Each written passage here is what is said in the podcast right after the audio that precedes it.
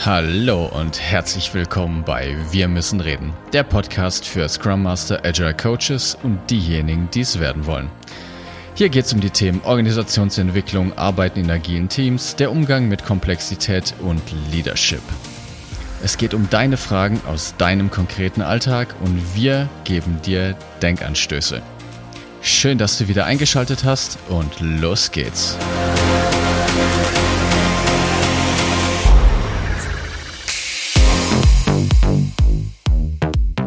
Einen wunderschönen guten Morgen alle zusammen hier zu einer neuen Folge von Deine Fragen, wir antworten. Schön, Martin, dass du auch wieder mit dabei bist.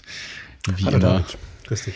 Heute mit einer neuen und sehr spannenden Frage. Die Kurzform der Frage lautet, wie kann ich als Scrum Master frische und neue Impulse ins Team bringen? Und für den mhm, Kontext, mhm. vielleicht um die, die Originalfrage nochmal zu zitieren, lautet, ich bin seit zwei Jahren Scrum Master und habe ein reifes Team übernommen, das mehr als fünf Jahre mit Scrum gut arbeitet. Wir haben uns alle irgendwie arrangiert und ich würde gerne neue Impulse setzen und uns aus der Komfortzone rausholen. Aber wie? Hm, Super coole Frage. Schöne Frage. Schöne Frage. Auf jeden Fall. Ja. ja, die ist, äh, oder der ist ja sehr motiviert. Ja? Ähm, das heißt, ähm, der will es anpacken, ja, würde ich mal sagen. Ja, Finde ich gut. Ja, ja aber lass uns da mal reinschauen. Genau, weil die erste Frage, die mir direkt in den Kopf gekommen sind, zwei Stück sogar, woran erkenne ich das denn genau? Also als Scrum Master, woran erkenne ich denn, dass das ein reifes Team ist und woran erkenne ich denn, dass das Team gut mit Scrum arbeitet? Hm, gute Frage. Also, dass die gut sind quasi. Ja? Also, man hat so ein Bauchgefühl, würde ich mal behaupten, wenn man als Scrum Master reingeht, so, hm, ja, die können es irgendwie, aber ein paar Kriterien wird es schon auch mal aufzählen. Ne? So ein bisschen, was haben die denn da? Äh, ich würde mal sagen, eins der wichtigsten Sachen ist, dass die konstant Value liefern. Ja, also das wäre für mich so, so die Kernaufgabe von einem Scrum-Team. Und wenn das gut funktioniert, dann würde ich sagen, ja, dann, dann seid ihr gut. Ja. Ja, das heißt regelmäßig im Sprint Review, Kunde ist happy und es wird auf jeden Fall mal was geliefert. Und Im Idealfall sind es sogar mit Zahlen noch messbar, also im Sinne von Nutzerzahlen, Verfügbarkeit, mhm. was auch immer jetzt die Applikation ist oder was auch immer man da jetzt entwickelt. Ich habe da jetzt natürlich ja. einen leichten IT-Touch natürlich, aber ja, das kann natürlich ja, auch der Kunde, Kunde liefern. Ne? Also der Kunde muss, muss festlegen, ob das jetzt Constant Value ist oder nicht. Ja, richtig, genau. Also ich würde mich da auch immer Richtung Markt orientieren, wenn ich irgendwelche Kennzahlen erhebe. Ja also die sich äh, an den Kunden richten. Ja. Sind die denn zufrieden? Ja, oder passt das denn? Ja, ja also mhm. das wäre mal ein, ein, erster wichtiger Punkt. Und die Punkte dienen jetzt natürlich, um als Scrum Master darüber zu reflektieren, ist das Team denn jetzt wirklich gut oder reif? Und wenn nicht, dann habe ich da natürlich direkt einen Angriffspunkt, um da halt mit dem Team dran zu arbeiten. Ne? Also in Bezug auf ja. die neuen Impulse. Und also eine Sache, die mir aufgefallen ist, an die ich mich gerne zurückerinnere, das war bei im großen, langlebigen Projekt bei einem großen deutschen Automobilkonzern. Und mhm. das Team dann, ich würde sagen, das war dann schon fast im dritten Jahr, also ähnlich vergleichbar. Ich, ich habe mich dann mehr und mehr aus dem Team rausgezogen und war dann schon vielleicht mehr beim, beim Kunden unterwegs in, in den Themen. Und dann habe ich dann tatsächlich festgestellt, dass das Team proaktiv auf mich zugekommen ist mit einem Impediment, weil es hieß, hey, hier gibt es einen Konflikt offensichtlich, wir können uns hier nicht einigen. Mhm. Und die Anfrage war dann, hey, kannst du bitte helfen beim Mediieren? Also mhm. es gab einfach einen Konflikt zwischen zwei Entwicklern und die sind dann auf mich zugekommen und haben gesagt, hey, wir kriegen es nicht gelöst, bitte helf uns. Ja. Und das fand ich mega. Ja, die sind also, selber auf dich zugekommen sozusagen. Ne? Ja. Also das finde ich auch immer ganz gut, wenn, wenn ein Team schon Impediments quasi selber erkennt ja, und die, die adressieren kann äh, und nicht der, der Scrum Master, die ihn äh, hinhalten muss, hier, da, da habt ihr ein Problem. Ja. Mhm. Ja, und die können ich, auf allen möglichen gut, Ebenen auftauchen. Ne? Das war jetzt eben auf Teamebene, das kann aber auch ja. natürlich technischer Natur sein, dass eben nicht konstant die Delivery möglich ist, weil Infrastruktur nicht passt oder sonst was. Ne? Das können alle möglichen Impediments sein. Aber wenn das Team das selber erkennt, super cool. Ja. Ja, gut, ist die Frage, ne? laufen die selber? Ne? Also, das ist ja normalerweise so, dass der Scrum Master sich dann mit der Zeit ein bisschen mehr zurückzieht, dass er vielleicht mal eine Daily-Moderation in die Rotation gibt und sagt: Hey, wir machen eine rotierende Moderation und sich da immer mehr rausnimmt. Und wenn, wenn das gut funktioniert, dann möchte ich dann sagen, schon ein reifes Team, das, wenn die das selber können. Ja, das ja. finde ich schon auch gut, ja. Mhm, mhm. Ja. Genau. Was haben wir denn noch?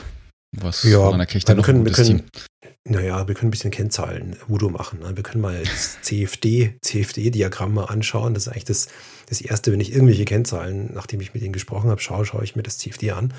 Äh, werden die Aufgaben mehr, die Sie eben quasi als Bugwelle vor sich herschieben oder bleibt es konstant oder können Sie die abarbeiten? Das zeigt immer sehr schön die Zusammenhang zwischen PO und dem Team, ob das gut funktioniert, ob da zu viel reingesteuert wird und die in Überlast reinlaufen. Also und, und, und dieses Handling, wenn das gut stabil läuft, ist das immer ein schönes Zeichen, ja. Magst du vielleicht mal für die noch nicht ganz so fortgeschrittenen Scrum Master erklären, was das CFD ist und was ich da ablesen kann? Ja, das ist ein kumulatives Flow-Diagramm und das zeigt im Prinzip eigentlich nur die, die Aufgaben, die ähm, neu dazukommen und die abgearbeitet werden in Relation. Und werden das mehr, also füllt sich das Backlog immer mehr und wird es immer voller, das Backlog, über die Zeit. Also sprich, der PO generiert immer neue Tickets und neue Aufgaben und äh, das Team arbeitet aber weniger ab. Ja. Im Prinzip ist das die, die Pipeline. Ne? Also Team schafft sieben Tickets pro Sprint, PO macht zehn auf, dann wird sich in diesem Diagramm quasi das genau abbilden. Ja. Ja, genau. Also das CFD, im CFD sind die Spalten des Scrum-Boards abgebildet, also die einzelnen Aktivitäten, die halt erledigt werden müssen, um eine Arbeitseinheit durchs System zu schieben. Und die werden mhm. halt unterschiedlich farbig dargestellt. Und im Idealfall sollten diese verschiedenen Bereiche halt alle parallel verlaufen. Ne? Das heißt, in jeder Spalte läuft gleich viel rein wie raus. Und genauso wie du jetzt gerade beschrieben hast, im schlimmsten Fall laufen die halt kreuz und quer und eine wird dicker und wieder dünner und wieder dicker und wieder dünner und daran kann ich super erkennen, dass das System nicht stabil ist, in dem wir arbeiten und keine ja. vorhersagbaren oder keine zuverlässigen Vorhersagen ähm, machbar sind, was ja. die Delivery angeht. Und in so ein System, was jetzt stabil ist, was funktioniert, was Value generiert, da kommt jetzt unser neuer Mensch als Scrum Master frisch dazu, der ist so ein Rollenwechsel, ist er vielleicht neu reingekommen. Und ja, was soll, was soll der jetzt machen? Ne? Also, ähm, das ist die Frage, wenn es läuft, warum soll ich was ändern? Ja, könnte man jetzt provokant fragen. Genau, also die Gefahr ist da natürlich, ne, und das ist jetzt äh, definitiv kein Vorwurf, sondern das ist einfach nur eine Frage, die man sich selber stellen muss. Ist es denn so eine Art Ego-Nummer, ne? Also muss ich denn jetzt irgendwas ändern? Muss ich jetzt irgendwie mal beweisen, dass ich überhaupt was mache als Scrum Master oder nicht? Ne? Oder, ja, aus den verschiedensten wirklich, Gründen. Ne? Ja, ja, oder habe ich wirklich eine Intention dahinter? Ne? Weil wenn das Team super gut läuft, dann ist es natürlich auch immer schwieriger, dann noch das Team auf eine, noch eine Level höher zu bringen. Ja, und äh, aus, aus natürlich ähm, ähm, plausiblen und, und total verständlichen Beweggründen. Ne? Also wenn ich jetzt da reinkomme, möchte ich was bewegen und ich möchte neue Impulse setzen und sehe, vielleicht sind die ein bisschen Fahrt unterwegs oder so, oder sage ich, komm, also das ist, kann durchaus eine, sage ich mal, äh, eine gut gemeinte äh, Einstellung sein, die wir auch brauchen in sowas. Ja? Aber jetzt nur allein, dass der Scrum Master da neue Impulse setzen will, das kann nicht der Grund sein, dass ich da eine Intervention starte. Ja? Weil, also ich sollte, wenn möglich, nicht den Value des Generieren gefährden, wenn das schon läuft. Ja? Also eine Intervention hat aber immer eine Wirkung und meistens wird der Zeit aufgewendet, Kosten entstehen und so weiter. Also das muss man sich gut überlegen. Ja, also nur, dass der Scrum Master das will, ist, kann nicht der Grund sein. Ja, ähm, das heißt, ähm, wenn Intervention, ne, dann eine äh, zielgerichtete, wenn ich ein Problem sehe. Ja. Also ähm, und das kann, äh, kann, kann, verschiedene Probleme sein, ja. Also zum Beispiel, ähm, dass äh, was sich oft einstellt, dass das Team nicht mehr lernen macht, äh, tut, will, ja. Also das heißt, es ist, ist nichts bereit für Neues. Ja. Ähm, da würde ich sagen, hat der Scrum Master durchaus in der Rolle seiner, als Führungskraft sozusagen da einen Störungsauftrag, ja, wie Reinhard Sprenger sagt. Ne? Also Führungskräfte haben einen Störungsauftrag und warum hat er den? Ähm, äh, diesen Störungsauftrag, weil er dieses Team fit halten muss. Ja, das heißt, also der Markt ändert sich dauernd und gibt neue Impulse um mal links, mal rechts und jetzt ändern wir bitte was, ja, und heute ist es so, morgen so. Und wenn das Team aber nicht trainiert ist auf solche Änderungen, ähm, dann wird es im Bezug auf den Markt, auf den, auf den Value eventuell ein Problem kriegen. Das heißt, so leichte Veränderungsimpulse, um sich fit zu halten, sind durchaus ähm, angebracht. Ne? Ja, und das könnten eben Sachen sein, die du auch schon angesprochen hattest, ne? Daily-Moderation mal durchwechseln, dass das Scrum Master mhm. mal nicht die Retro macht, sondern andere. Kann auch sowas ganz Einfaches sein, wie dass man die Sitzordnung mal verändert. Ne? Also innerhalb von einem Raum die Teamzusammensetzung ähm, verändert, so wie die bisher halt zusammenarbeiten. Also es gibt verschiedenste Möglichkeiten, da mal Impulse zu setzen. Neue Technologien mal äh, auszuprobieren, ne? solche Spikes zum Beispiel mal zu machen. Also irgendwie Impulse, Lern Lernimpulse auch ins Team reingeben. Die ähm, äh, auch das Team selbst die Themen wählen lassen. Ne? Also das wären so konkrete Sachen. So was wollt ihr denn lernen? Also mit denen einen kleinen Lernplan machen über die nächsten Quartale, sagen, hey, was wollt ihr denn als Team lernen, um euch weiterzuentwickeln? Ja? Und dann dediziert Themen ansprechen, die jetzt nicht auf, auf fachlicher Ebene sind, sondern auf Teamebene. Das heißt also, keine Ahnung, wir wollen neue Moderationsformate ausprobieren, wir wollen verstehen, wir machen ein Rollenspiel, um den PO besser zu verstehen, oder, oder, oder, ja. Das heißt also, da kann man auch durchaus was machen. Ähm, und ähm, finde ich ähm, im Sinne von lebenslangen Lernen ist es natürlich wichtig, sich da weiterzuentwickeln. Ne? Dann lass uns doch nochmal ganz konkret mal vielleicht ein paar Probleme durchsprechen. Ne? Was könnten denn Themen sein, die man jetzt in so einem extrem reifen Team da doch noch beobachtet? Wir haben jetzt schon gesagt, ne, also die lernen vielleicht nicht mehr. Das wäre jetzt eine Beobachtung. Ja. Also wir haben uns ja so arrangiert, hieß es ja auch in der Frage. Ne, es mhm. hat dann irgendwie seit Jahren läuft das Team schon und dann hat man sich so eingegroovt. Kann ich mir schon vorstellen, dass da so eine Art Gleichgültigkeit eventuell sogar entsteht. Ne? Man macht halt sein Zeug. Also die Beobachtung wäre, das Team lernt nicht mehr. Mhm. Was machen wir denn jetzt?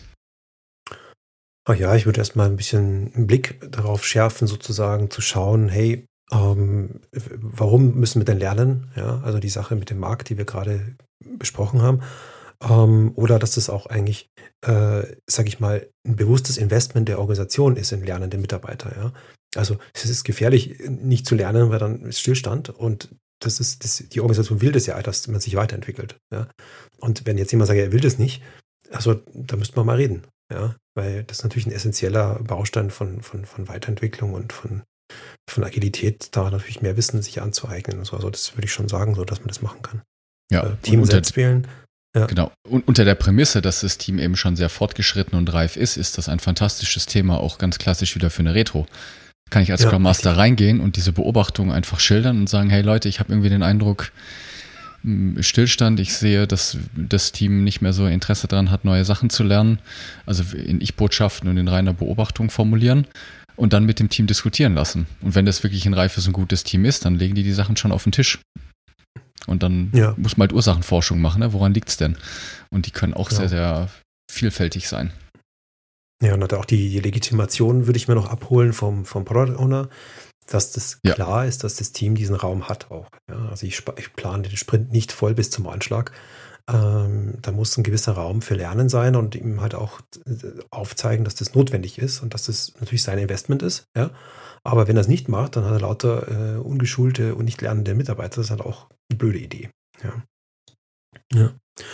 Ja, mhm. Was haben wir noch so bei so Teams, die sehr lange und gut zusammenarbeiten, die so gut eingegroovt sind? Da stellt sich oft immer ein, dass die gleichen Leute immer die gleichen Aufgaben bearbeiten. Hm, ja. Kennst du das? Schon mal beobachtet? Ja, das ist ganz oft so, ne? Da ist wieder der Effizienzgedanke natürlich dahinter, ne? Wenn der schon ja, Experte ist in dem Bereich, dann kann er es ja auch gleich machen. Dann ja, fördern wir da. Und da wird auch, ja. ja da wird genau. doch keiner was dagegen sagen. Ja? Also den meisten Kulturen in Firmen will keiner sagen, nee, nee, also das, lass das mal den anderen machen. Ja? Äh, der kann das nicht so gut. Also ähm, im Sinne von einem cross-funktionalen Team würde ich da schon mal reingehen und sagen, hey, das ist wichtig, dass wir einfach jeder, jeder ein bisschen was von dem anderen wissen ähm, und sozusagen ein Austausch stattfindet zwischen den äh, Fachlichkeiten. Auch für den PO ist es eine Risikominimierung, wenn er da eine Redundanz aufbaut. Ja. Das ist einfach ganz klassisches Projektmanagement, das hat nicht einmal was mit Agil zu tun. Ja. ja. Also da ist es eine, eine, super Idee zu sagen, hey, wenn ihr, wenn ihr bisher immer das gemacht habt, werden wir einfach jetzt mal reingehen und schauen, dass ihr voneinander ein bisschen was lernt und mal vielleicht im Urlaub was übernehmen könnt von den anderen. Ja. Mhm. Woran erkenne ich das als Scrum Master? Da haben wir in vorherigen Folgen auch schon mal drüber gesprochen. Schöner Test ist immer offene Fragen in einem Meeting oder auch über Chat einfach mal stellen. Und entweder gehen dann in einem Live-Meeting alle Gesichter immer zur gleichen Person, weil sie darauf warten, mhm. dass die eine Person antwortet. Oder es kommen halt immer nur die Rückmeldungen von den gleichen Personen. Ne? Das sind dann tendenziell auch die pro, mehr proaktiveren im Team. Nur es ist einfach ein gutes Indiz, um da mal genauer hinzugucken und auch die Leute zu supporten, die vielleicht sich mehr im Hintergrund aufhalten. Ja, und als konkrete Maßnahme der Intervention würde ich zum Beispiel ähm, reingehen und sagen, hey, mach doch mal ein Pairing. Ja? Das heißt also, ein Ticket wird quasi zusammen entwickelt. Ja? Kollaborativ, entweder virtuell am gleichen Codebasis zusammenschreiben oder in, nebeneinander in echtem Leben.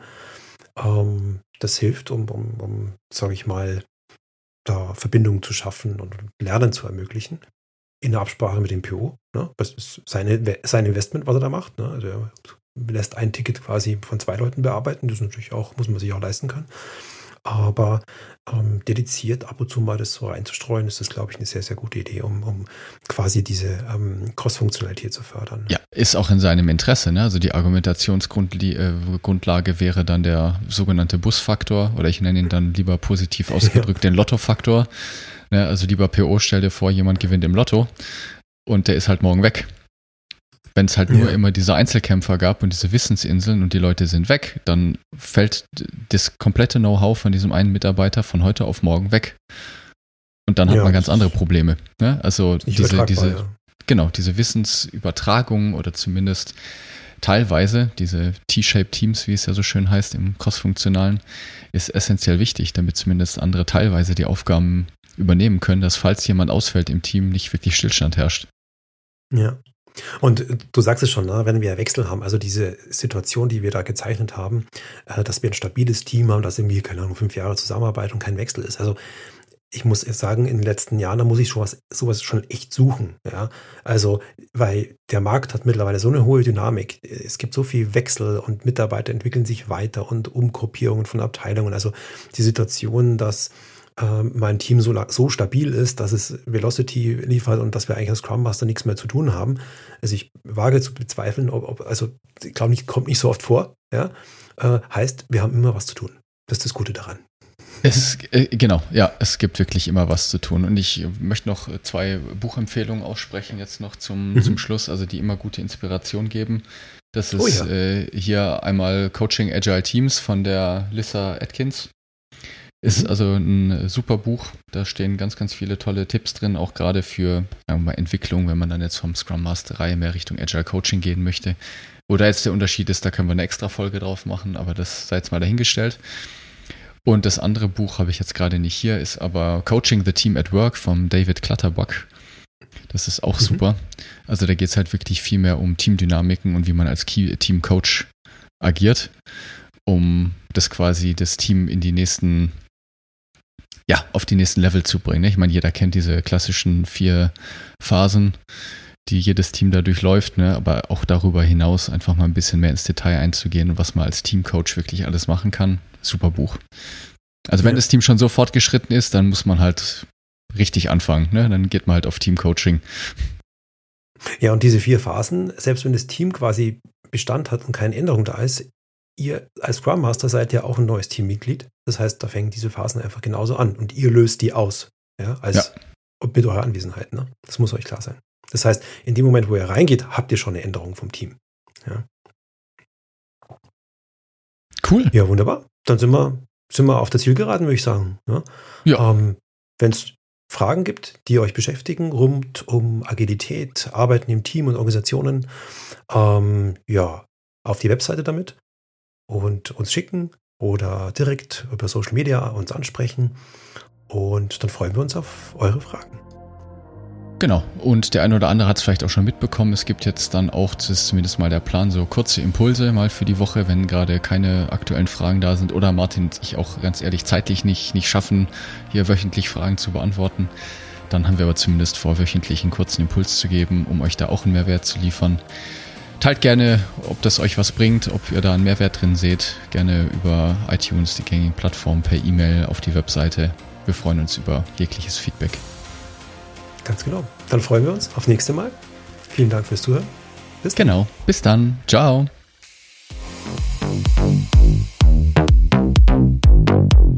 Das war der Podcast Wir müssen reden. Wenn du eine Frage stellen möchtest oder auch einfach wissen möchtest, welche Fragen wir als nächstes beantworten, wann die nächsten Live-Sessions stattfinden oder wann wir Sonderveranstaltungen anbieten, das alles erfährst du auf unserer Webseite wir-müssen-reden.net.